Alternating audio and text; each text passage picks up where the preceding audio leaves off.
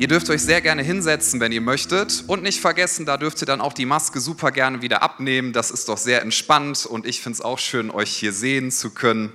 Gebt dem Fabi noch mal bitte einen Applaus. Der stellt die Kanzel auch immer so schön hin und der sowieso macht der ganz coole Sachen hier am Campus. Ich freue mich sehr über diesen Sonntag. Wir starten heute in eine Zeit, die ist für uns als Kirche jedes Jahr sehr besonders. Und ähm, diese Zeit nennt sich Mein Herz für sein Haus. Bindestrich Zeit. Äh, wir reden darüber jetzt vier Wochen lang. Hallo Familie Dilser. Äh, also darüber reden wir jetzt nicht vier Wochen, aber ich wollte einfach mal Hallo sagen. Mega schön euch zu sehen. Cool. Okay, Fokus, aber ich freue mich. Also, wir reden jetzt vier Wochen darüber, über diese Mein Herz für sein Haus Zeit, wo wir als Kirche ganz besonders darauf hören wollen, was ist das, was ähm, wir von Gott als Vision empfinden, wo es hingehen soll. Und wir werden in dieser Zeit, ich möchte das gleich ganz direkt sagen, aber sehr liebevoll und, und ja, mit Freude eingepackt, wir werden auch über Finanzen reden. Und direkt zum Anfang, fühl dich nicht unter Druck gesetzt. Es geht nicht darum, dass wir glauben, dass Gott einen Pflichtbeitrag von uns möchte, denn Gott ist kein Zolleinnehmer, Gott ist kein Mautstellenbetreiber, ja? Gott ist unser liebender Vater und er hat alles gegeben, damit wir zu ihm gehören können und wenn du in Christus bist, ist alles gut. So, aber wenn du in Christus bist, dann bist du ein neuer Mensch, du hast eine neue Familie und du gehörst zu Gottes übernatürlicher Familie. Und wir wollen hier ganz regelmäßig auch darüber reden dürfen, was das bedeutet. Und wir glauben, dass Gott einen Plan hat in dieser Welt und dass du und auch ich, wir gemeinsam, dass wir wirklich das Privileg haben, dass Gott durch uns seinen Plan in dieser Welt umsetzen möchte. Ich finde, das ist schon eine ziemlich große Überschrift, oder?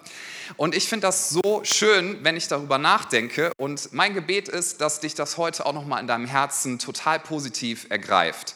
Wir glauben, dass wenn wir investieren, auch Finanzen, weil Gott auch durch unsere Finanzen arbeitet, dass wir schneller die Vision erreichen können, die Gott uns gegeben hat. Mal ein Beispiel, werde ich später noch ein bisschen genauer darüber reden, dass wir hier im Kino sein können, dass wir diese Etage gegenüber mieten konnten das hat was mit Mein Herz für sein Haus zu tun, weil über 300.000 Euro bei einer solchen Mein Herz für sein Haus Aktion von der gesamten Credo-Kirche zusammengelegt wurden und wir durften mit über 300.000 Euro Startkapital damals hier das Kino mieten, Equipment kaufen, äh, die Büroetage drüben anmieten und inzwischen dort ist die Kinderkirche drin. Wir hatten richtig viele geniale Lobpreisabende dort, Seminare, Gebetsveranstaltungen, Kleingruppen, die sich getroffen haben. So viel schöne Begegnungen, an die ich mich erinnere auch in dieser Büroetage. Und das wurde möglich durch Finanzen, die Leute gegeben haben, weil sie gesagt haben, ich möchte gerne Teil von einer Sache sein, die größer ist als ich alleine. So, das ist der Gedanke hinter mein Herz für sein Haus. Und wir verknüpfen das dieses Jahr, und das finde ich richtig cool, richtig cool. Wir verknüpfen das damit, dass wir einen neuen DNA-Punkt rausgeben, veröffentlichen. Aha. Und dieser DNA-Punkt, ja, wir haben ja jetzt acht Teile gepredigt, die kennst du vielleicht schon oder du hast sie zum ersten Mal gehört. Heute kommt Nummer neun und der ist neu und wir reden heute das erste Mal darüber. Wer mag neue Sachen? Ja, ich mag neue Sachen. Neue Sachen sind schön. Ne? Wenn du die Nina auf der Bühne gesehen hast, die hat schöne weiße Schuhe, die sehen wie neu aus. Ich weiß nicht, wie sie das macht, aber frag sie mal nach ihrem Geheimnis. Neue Sachen sind schön. Und wir haben einen neunten DNA-Punkt, den wir heute zum ersten Mal besprechen und dann sogar die ganzen vier Wochen darüber reden, weil da so viel drinsteckt. Du darfst gespannt sein. Und dieser Punkt heißt, wir bleiben nicht stehen. Wir bleiben nicht stehen. Ihr dürft gerne applaudieren. Mariano macht's gut vor. Was verbinden wir mit diesem Punkt? Und da möchte ich mit uns gerne einsteigen. Wir sagen, Gott hat Multiplikation, also Entwicklung, Multiplikation als Grundprinzip in seine Schöpfung hineingelegt. Und wir möchten zielstrebig oder aktiv und zielstrebig dafür sorgen, dass Christen, Mitarbeiter, Leiter, Kleingruppen, Gottesdienste, Campusse und Kirchen sich weiterentwickeln und multiplizieren. Ja, Genau. Das begeistert mich, weil ich, weil ich von ganzem Herzen glaube, dass es gut ist, wenn man gesund in Bewegung bleibt. So, jetzt bitte nicht in Extremen denken. Wer mich kennt, weiß, ich bin jemand, ich mag gerne so Ausgleich schaffen. Das spricht nicht gegen Erholung und Sabbat, überhaupt nicht. Gott hat Rhythmen in seine Schöpfung gelegt, aber er hat uns auch dieses Bedürfnis gegeben, dass wir uns verbessern wollen dass wir uns weiterentwickeln wollen, dass wir Dinge erschließen wollen, dass wir uns eben entwickeln wollen. Das kommt von Gott, weil wir glauben, dass Gott uns geschaffen hat. Und wenn wir in Jesus Christus sind, dann sagt die Bibel uns nach 2. Korinther 5, Vers 17, wir sind eine neue Schöpfung, das Alte ist vergangen und etwas Neues ist entstanden. Und heute reden wir darüber, was ist eigentlich unsere Identität? Was ist unsere Identität und was hat das mit diesem Satz zu tun, wir bleiben nicht stehen? Ich gehe mit uns in den ersten Petrusbrief. Man kann sich die Stelle heute leicht merken, die ich dann entfalten werde, auch mit einigen Parallelbibelstellen. 1. Petrus 1, Vers 1. Ganz einfach. 1. Petrusbrief, Kapitel 1, Vers 1. Da wird, werden Christen angesprochen, also auch wir. Und hört doch einmal hin oder lest das gerne mit. Was ist unsere Identität, die hier besprochen wird? Da steht, Petrus, Apostel Jesu Christi, schreibt an die Fremdlinge in der Zerstreuung in Pontus, Galatien, Kappadokien, Asia und Bithynien. Ja, allein diese Namen auszusprechen, muss man viel üben. Ja? Aber er adressiert diese Christen mit folgender Bezeichnung. Zum einen sagt er an die Fremdlinge und zum anderen sagt er, ihr seid Leute in der Zerstreuung. Und man kann auf den ersten Blick denken, ja, okay, fremd, das Wort kenne ich, das verstehe ich, ja, fremd ist äh, das Gegenteil von vertraut oder wie auch immer. Und Zerstreuung, das heißt, irgendwie läuft man durch die Gegend. Ja, das könnte man sich darunter vorstellen, aber da steckt richtig viel Sprengkraft drin, positive. Und ich möchte diese Worte einmal mit uns anschauen dürfen. Dabei, also, wir reden darüber, über dieses erste Wort, wir werden als Fremdlinge angesprochen. So, das ist kein negatives Wort, sondern ein positives Wort. Als Christ bist du Teil von Gottes Familie. Wir sagen, wir sind Geschwister, das glauben wir. Wir sind Teil von Gottes Familie. Wir gehören zu seinem Königreich und das ist ein Königreich des Friedens, der Liebe, der Annahme. Dort gibt es Vergebung, es gibt ewiges Leben und wir möchten gerne sehen dürfen, wie möglichst viele Menschen an dieser Hoffnung festhalten und das ist unser Auftrag. Und wir werden bezeichnet als Fremdlinge. Was heißt das? Gehen wir da mal etwas konkreter rein. Das griechische Wort, was dort steht, das heißt Paepidemos. Musst du dir nicht merken, aber falls du es dir aufschreiben willst, ja par epidemos. Und wenn du das wortwörtlich übersetzt, steht dort, wir sind ein Nebenuntervolk. Nochmal, Nebenuntervolk. Beispiel, äh, ein Nebenvolk, das ist ein Volk, was neben einem lebt. Ah, das ist ja tief, Pastor. Ja? Also die Holländer zum Beispiel, das ist unser Nebenvolk. Ein sehr cooles Volk, finde ich. Und die haben total schönes Land und da gibt es so viele schöne Sachen zu essen, über die ich jetzt alle nicht sprechen werde, ja, aber ach, das ist so schön. Also das ist ein Nebenvolk und ein Nebenuntervolk ist, wenn ein Holländer zum Beispiel sagen würde oder eine Gruppe aus Holland, wir bleiben holländische Staatsbürger, das ist unsere Nationalität, aber wir wohnen jetzt in Deutschland unter den Deutschen, okay? Das ist ein Nebenuntervolk.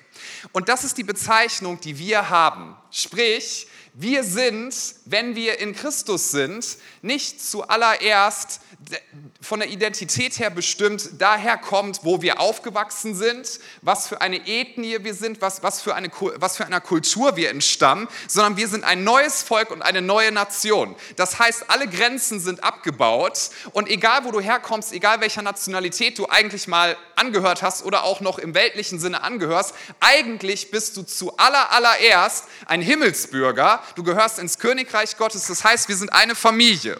Wir gehören zusammen und wir sind wie ein fremdes Volk, ja, unter den Menschen hier und wir haben einen Auftrag. Wir sind nicht zufällig hier. Wir sind auf einer Reise. Und das ist wichtig, sich immer mal wieder vor Augen zu führen, weil wir uns sonst verlieren in Dingen, die an und für sich gar nicht schlecht sein mögen, aber die eigentlich nebensächlich sind. Menschen suchen nämlich nach Bedeutung. Ich hoffe, da kannst du mitgehen mit diesem Satz. Jeder Mensch sucht nach Bedeutung. Was gibt meinem Leben Bedeutung? Das ist in uns reingelegt. Es ist Teil unserer Identität. Wir möchten uns nicht bedeutungslos fühlen, sondern bedeutungsvoll. Und wenn wir nicht in Christus sind, wenn wir nicht unsere Identität darin verankern, dass wir Himmelsbürger sind, dass wir auf einer Reise sind, dann werden wir versuchen, im Hier und Jetzt irgendwie uns Bedeutung zu geben. Das kannst du durch Leistung versuchen. Das kannst du versuchen dadurch, dass du viel Geld hast. Das kannst du versuchen durch äußere äußere Attraktivität und gegen diese Dinge ist nichts einzuwenden, aber sie geben deinem Herz nicht die letzte Bedeutung. Wenn du nämlich das erreicht hast, was du dir als Ziel gesetzt hast, so viel Geld möchte ich haben, dann wirst du da ankommen und merken, es füllt mich doch nicht aus. Ein Theologe hat mal gesagt, die schlimmste Strafe oder einer der schlimmsten Strafen, die Gott uns geben könnte, wäre, dass er uns unsere Wünsche, unsere weltlichen Wünsche erfüllt. Weil wenn du sie erfüllt hast, wirst du merken, dein Herz ist immer noch nicht voll. Und deswegen sind Menschen, die viel Geld haben, auch nicht tief glücklich, es sei denn, sie haben eine, einen anderen Kern. Es gibt auch Menschen, die suchen ihre Bedeutung darin, dass sie sagen, ich muss immer Recht haben. Ja, da gehe ich jetzt nicht zu tief rein, aber Rechthaberei ist auch eine Haltungssünde und es bedeutet Zielverfehlung. Ich muss besser sein, ich muss Recht haben und wenn ich Recht habe, dann werde ich Bedeutung haben. Nur die Herausforderung ist, wenn du auf dem Sterbebett liegst, ich weiß nicht, ob du mal in der Situation warst, als Pastor habe ich das öfter mal und ich finde es immer sehr berührend, neben einem Menschen zu sitzen, mit ihm nochmal beten zu dürfen, bevor er dieses Leben verlässt. Da ist nicht die Frage, dass ein Mensch sagt, hey, darf ich bitte nochmal aufzählen, wo ich überall recht gehabt habe? Könntest du mir nochmal meine Kontoauszüge zeigen? Ich würde die gerne nochmal sehen. Darf ich bitte meinen Kalender sehen, damit ich nochmal sehen darf, wie viele To-Dos ich erledigt habe in diesem Leben? Freunde, das hat am Ende keine Bedeutung mehr. Was hat am Ende Bedeutung? Mag man mich? Werde ich weiterleben? Und welche Beziehungen sind wichtig gewesen? Das hat Bedeutung. Das hat wirklich die tiefste Bedeutung. Und wir haben Bedeutung dadurch, dass wir wissen dürfen, wir werden ewig leben. Wir sind, wir sind ein Volk, eine neue Nation, aber wir leben noch als ein, wie ein Vorposten des Königreiches Gottes, wo wir Menschen sagen dürfen, es gibt Hoffnung über den Tod hinaus. Du kannst Vergebung finden. Du bist nicht das, was du getan hast, sondern Jesus Christus gibt dir Identität. Der Tod hat verloren, der Vorhang ist zerrissen, der Weg zu Gott ist frei. Und wir sind noch hier. Wenn du dich fragst, warum atmen wir noch? Warum bin ich noch hier? Warum bin ich nicht direkt in den Himmel geholt worden? Ja, könnte man sich ja fragen. Du bist hier, damit du mit uns gemeinsam einen Unterschied machst und das Beste kommt noch. Wir sind auf einer Reise. Wir sind noch unterwegs und daran wollen wir festhalten.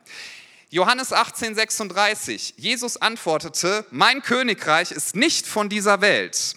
Wäre mein Reich von dieser Welt, so hätten meine Diener gekämpft, damit ich den Juden nicht ausgeliefert würde. Nun aber ist mein Reich nicht von hier.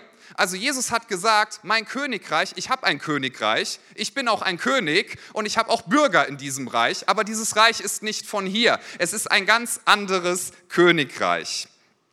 Philippa 3, Vers 20 sagt, unser Bürgerrecht, wenn du dich fragst, was für ein Bürgerrecht hast du, wenn du an Jesus glaubst, dein Bürgerrecht ist im Himmel, von woher wir auch den Herrn Jesus Christus erwarten als unseren Retter. Das ist das Eigentliche, wo wir hingehören. Das ist deine eigentliche Nationalität, wenn du so willst. Das ist der Ort, an dem du sein darfst, wo du hingehörst, wo eine ewige Hoffnung für dich aufbewahrt ist. Und dieses, dieses Königreich, wenn du dich fragst, wie kann ich dazugehören, der Punkt ist der, du kannst nicht quasi die Nationalität dort irgendwie beantragen und dann durch deine eigene Leistung dort reinkommen. Das geht nicht. Also man kommt nicht da, da rein in dieses Königreich, indem man dort rein emigriert, so nach dem Motto, okay, also ich wäre auch gern ein Christ, ich würde auch gern dazugehören und deshalb verhalte ich mich jetzt mal christlich, ja? Ich kaufe mir die gleiche Brille wie Douglas, weil das ist ein guter Christ, ja? und äh, ich klatsche so wie Hannes klatscht und ich jauchze so wie die Edelgard jauchzt und ähm, ich mache einfach alles mit, was man hier so macht und ziehe so cool coole Klamotten an wie der Mariano, weil der sieht immer gut aus. Ja, genau. Die Dame nebendran sagt, ja, das denke ich auch. Oh la la. Okay, ich lasse euch in Ruhe. Wenn ihr mal heiraten solltet, darf ich dann Blumen streuen? Okay, wir hören jetzt auf. Alles so, ja? Na, vielleicht, vielleicht reden wir noch mal drüber. Ne?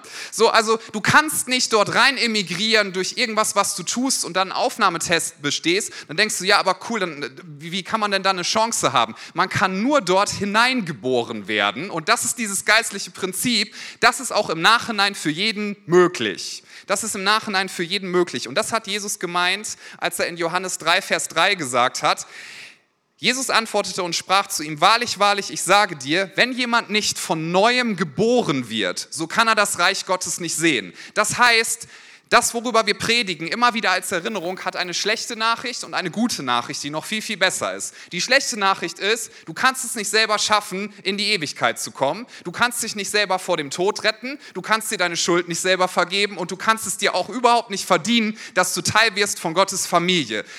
Die bessere und die richtig gute Nachricht ist aber, in Christus ist alles getan. Es ist vollbracht. Und wenn du an Jesus glaubst und sagst, bitte mach mein Leben neu, dann wirst du von neuem geboren. Und dann bist du Kind Gottes. Und dann ist das Alte vergangen. Und dann, dann geht es auch nicht mehr, dass man sagt, ich bin so ein bisschen Christ oder ne, man sagt ja manchmal, es gibt so halbe Christen und ganze Christen. Das gibt es nicht. Es gibt nur ganze Christen. Du kannst ja auch nicht ein bisschen schwanger sein. Entweder du bist es oder du bist es nicht. Du bist von neuem geboren.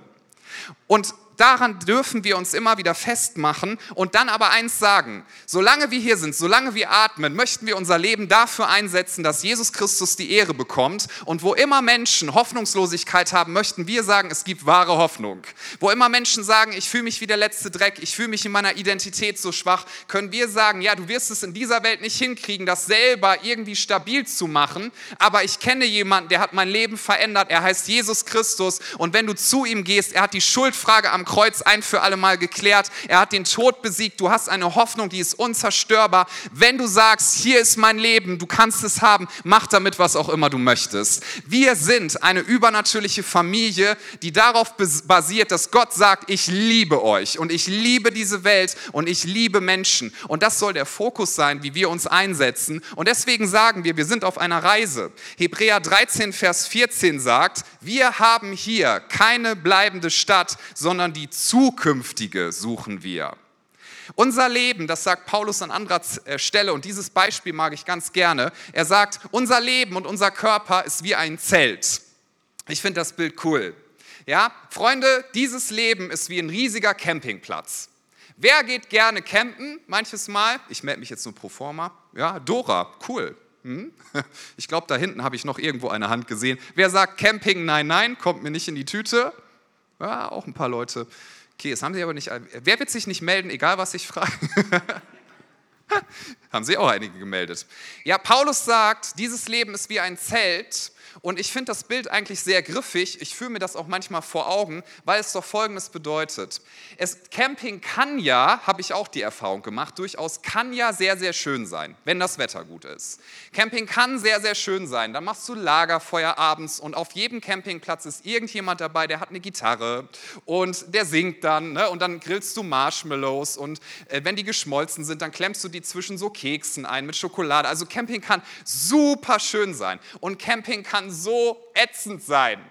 Ja, und wenn du die Idee hattest, im Sommer bei minus 30 Grad in Holland Campingurlaub zu machen und dachtest, es wäre eine gute Idee und es regnet die ganze Zeit. Wir hatten mal einen Campingurlaub, da hat es nur geregnet und alle meine Bücher sind Matsche gewesen, konnte ich alle wegschmeißen danach. Das ist nicht gut, ja, also geh nicht an meine Bücher ran. Nein, nein, nein.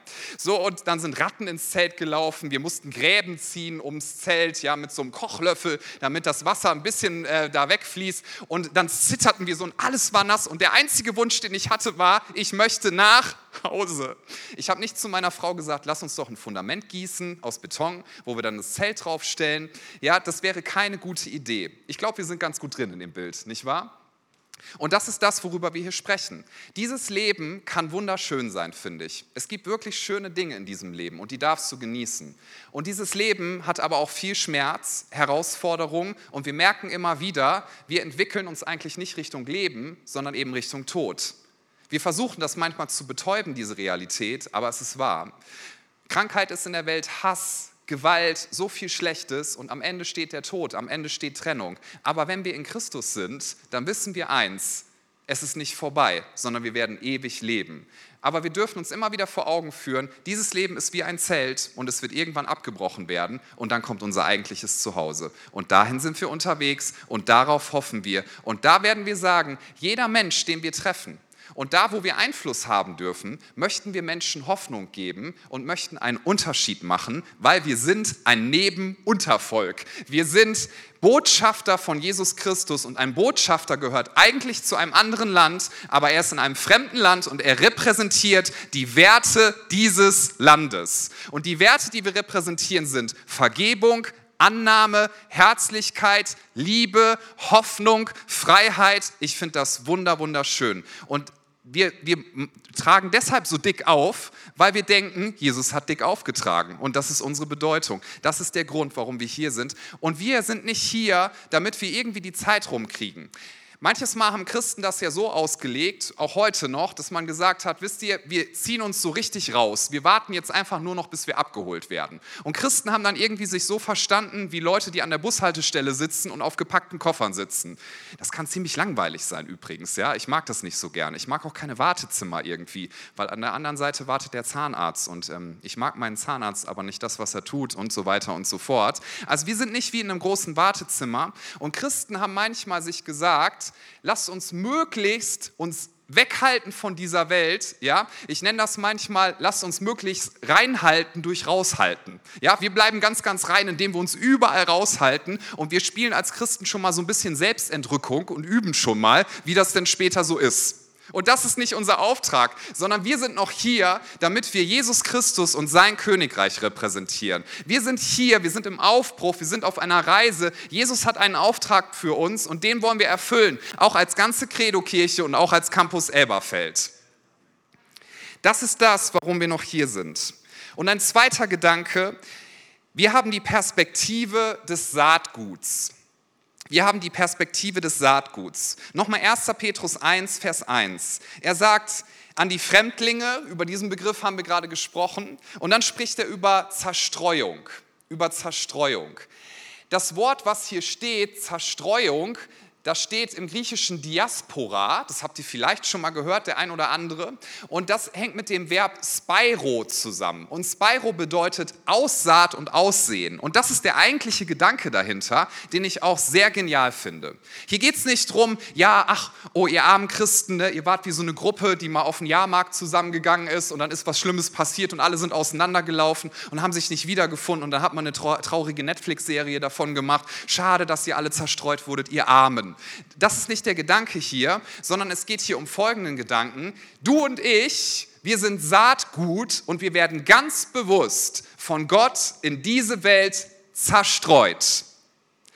Nochmal, du und ich, wir sind Saatgut und wir werden ganz bewusst von Gott in diese Welt zerstreut, damit wir einen Unterschied machen. Es ist eine gewollte Zerstreuung. Es ist ein gewolltes gesät werden, damit wir in dieser Welt eine Bedeutung haben in dem Sinne, dass wir Reich Gottes repräsentieren können. Matthäus 13 ab Vers 37 sagt, Jesus antwortete und sprach zu ihnen, der den guten Samen sät, ist der Sohn des Menschen. Also Jesus ist der, der den guten Samen sät. Der Acker ist die Welt, also das, wo wir uns drin befinden. Der gute Same, also das Saatgut, sind die Kinder des Königreichs. Hier ist das nochmal fantastisch auf den Punkt gebracht und ich will das nochmal, dass wir das einfach auf uns wirken lassen. Jesus ist ein Seemann, dieser Welt ist ein Acker und du mit deinem ganzen Leben bist wie Saatgut. Jetzt lasst uns mal an einen Bauern denken, der Saatgut hat. Also ich war noch nie Bauer, ich glaube auch werde ich wahrscheinlich nicht werden, aber so ein bisschen kann man sich ja da reindenken. Ein Bauer hat Saatgut und sagt zu seiner Frau, ich fahre heute aufs Feld, damit ich Saatgut ausstreue. Ja, und die Frau sagt, richtig gut, berichte mir heute Abend davon und dann freuen wir uns. Und der Bauer nimmt das Saatgut und fährt mit irgendeinem Vehikel, wie auch immer das dann heißt, auf die Mitte des Feldes und lädt das ganze Saatgut dort ab als so ein Haufen, ja, und sagt, Mensch, die haben sich auch alle so aneinander gewöhnt, ja, und die ganzen kleinen Saatkörner, ich habe ja eine lebhafte Fantasie, rufen wie kleine Minions, lass uns beisammen, lass uns beisammen, nicht auseinander, nicht, nein, nein, nein, nein, nein, und der Bauer sagt, ist ja alles gut, ne, ihr könnt hier liegen bleiben. Und dann liegt da dieses Saatgut als Haufen und der Bauer kommt abends nach Hause und sagt zu seiner Frau, das war ein richtig erfolgreicher Tag. Und sie sagt, wow, auf wie viele Felder hast du das Saatgut zerstreut? Und der Bauer sagt, ach, ich habe es einfach auf so einem Haufen dahingelegt, ne? weil die, die fanden das so doof, zerstreut zu werden und haben gesagt, das ist viel schöner hier beieinander. Und die Frau sagt, wie sollen wir denn jetzt was essen? Das wird gar keinen Unterschied machen und das wird nicht aufgehen. Ja, falls ein Bauer hier ist, ich hoffe, ich habe das einigermaßen adäquat wiedergegeben. Wisst ihr, was ich festgestellt habe? Wenn man über irgendwas redet als Pastor, wovon man keine Ahnung hat, sitzt immer ein Experte dann da.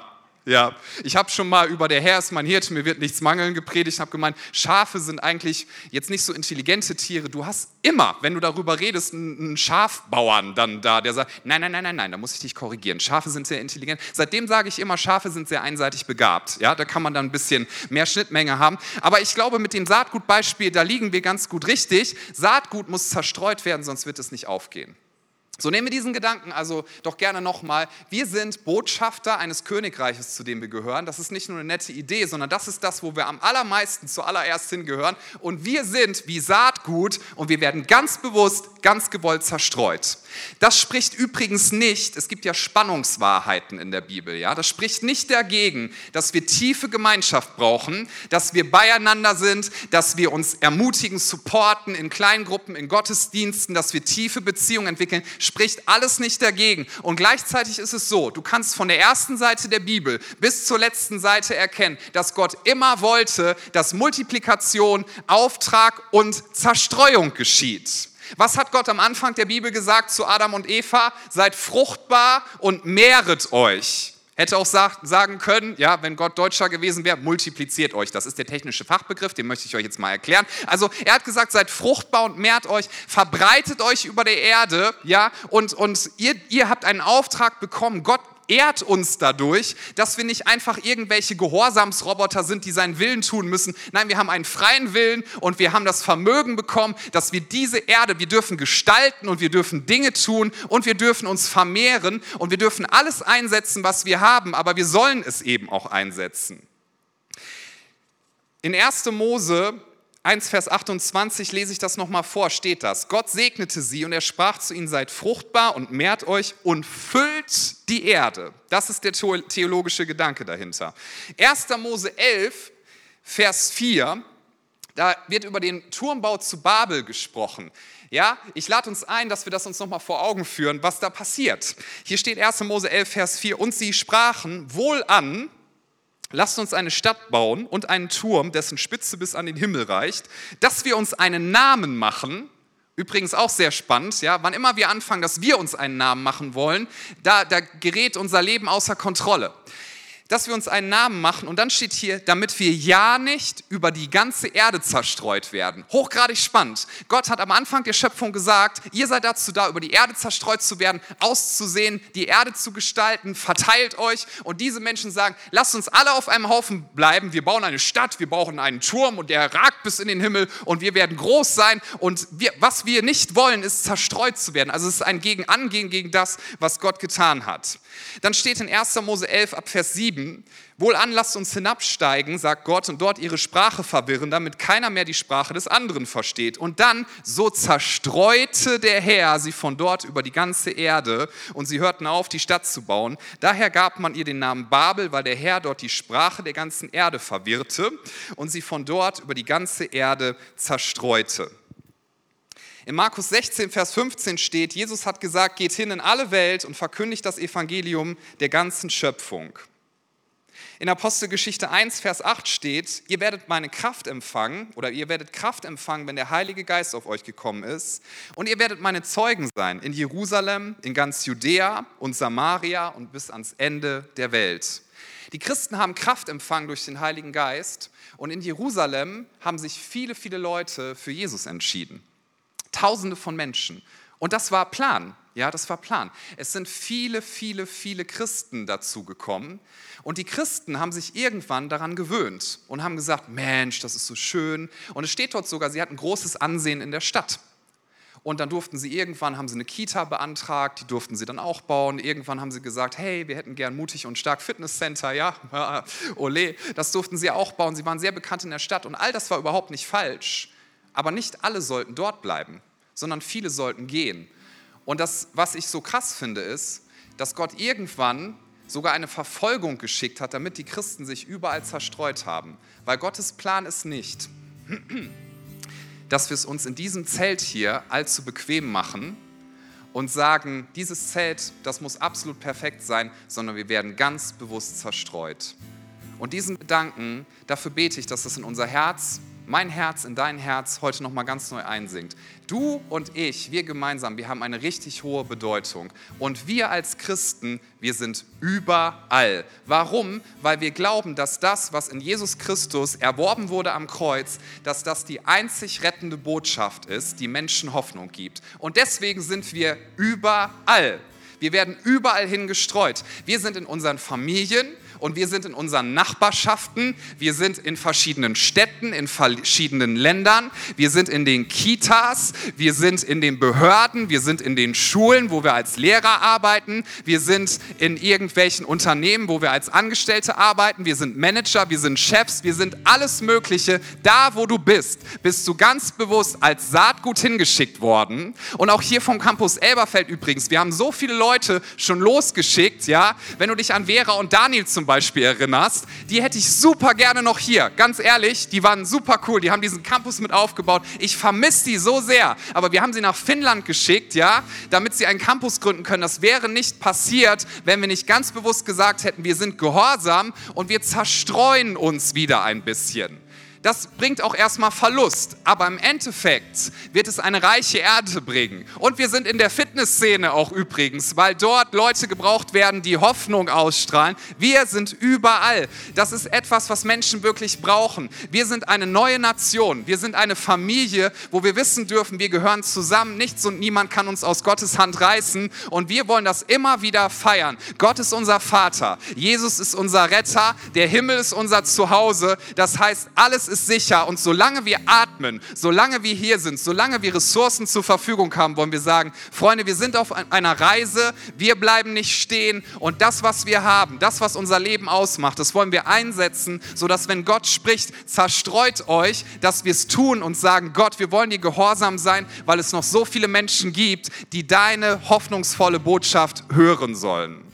Und deswegen sagen wir als Kirche, wir bleiben nicht stehen. Und deswegen ist uns dieser Punkt so, so wichtig.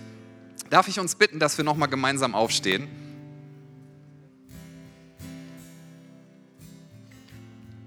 Ich bitte uns, dass wir nochmal für einen Moment die Augen schließen.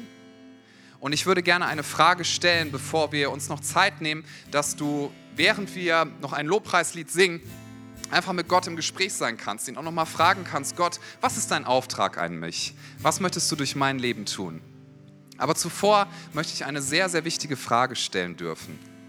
Und zwar, ob du schon Jesus Christus als deinen Retter und als deinen Herrn angenommen hast. Was bedeutet das? Wenn du sagst, ich verstehe, dass ich mich selber nicht vor dem Tod retten kann, denn dazu hat kein Mensch die Kraft, wenn du sagst, ich verstehe, dass all die Unzulänglichkeiten meines Lebens, dass ich sie mir nicht selber vergeben kann. Wenn du sagst, ich verstehe, dass ich Jesus Christus brauche und ich sehne mich danach, ein neues Leben zu bekommen. Ich sehne mich nach Vergebung, nach Veränderung und ich sehne mich nach Kraft, die ich selber nicht habe. Ich sehne mich danach, dass ich ewig leben darf, auch wenn ich auf dieser Erde sterbe.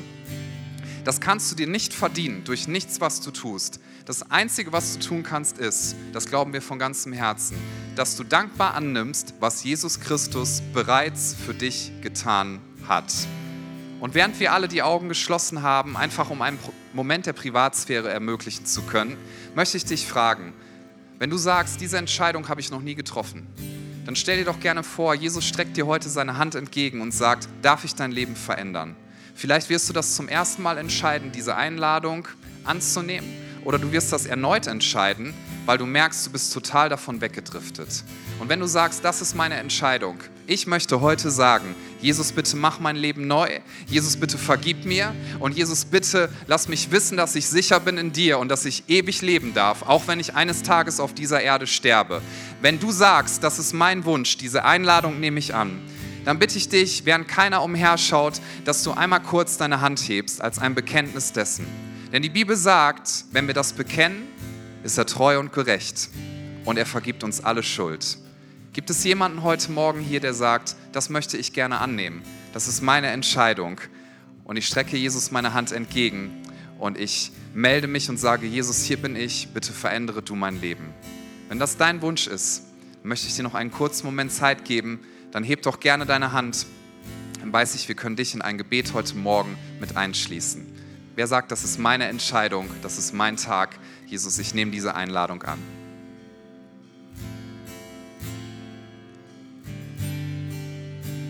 Dankeschön. Dann können wir gerne unsere Augen öffnen. Wer sich gemeldet hat, kann die Hand gerne wieder runternehmen. Und wir werden jetzt ein Gebet sprechen. Wenn du dich gemeldet hast oder die Entscheidung in deinem Herzen getroffen hast, dann bete das doch gerne laut mit uns mit, weil es ist eben genau diese Einladung an Jesus, unser Leben zu verändern. Und für uns Christen ist es eine Bekräftigung, dass wir sagen, das ist das Aller, Allerwichtigste. Daran glauben wir, das ist unser Fundament und das ist unsere Hoffnung. Wir beten gemeinsam. Jesus, ich weiß, dass du mich liebst. Es gibt nichts, was ich tun könnte, damit du mich mehr liebst. Und durch nichts, was ich tue, würdest du mich weniger lieben. Du bist für mich gestorben und auferstanden. Ich glaube an dich. Du bist mein Gott, mein Retter und mein Herr. Bitte schenke mir die Vergebung meiner Schuld.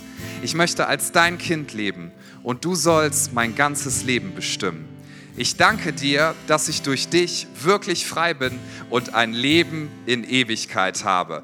Amen. Lass uns noch mal einen Applaus geben für die Leute, die sich entschieden haben, weil es die wichtigste Entscheidung ist, die man treffen könnte.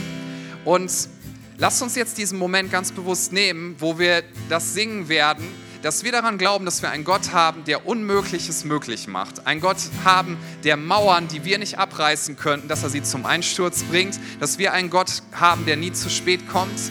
Wenn wir das singen, lass doch Gott einfach zu dir reden, was er dir aufs Herz legt ja auch gerade jetzt für diese Wochen und wo er zu dir spricht, wie du investieren darfst, damit noch mehr Menschen erfahren, Jesus Christus ist gut und Jesus Christus möchte retten. Gott, wir danken dir dafür, dass du hier bist und wir glauben dir, dass du noch genauso stark bist wie in der Vergangenheit. Du bist unveränderlich, du bist derselbe Jesus, gestern, heute und in alle Ewigkeit und wir glauben, dass der Gott, der in der Vergangenheit Wunder getan hat, auch heute dazu in der Lage ist und wir strecken uns aus nach dir und wir wollen dir sagen, wir lieben dich von ganzem Herzen. Dir allein gehört das höchste Lob.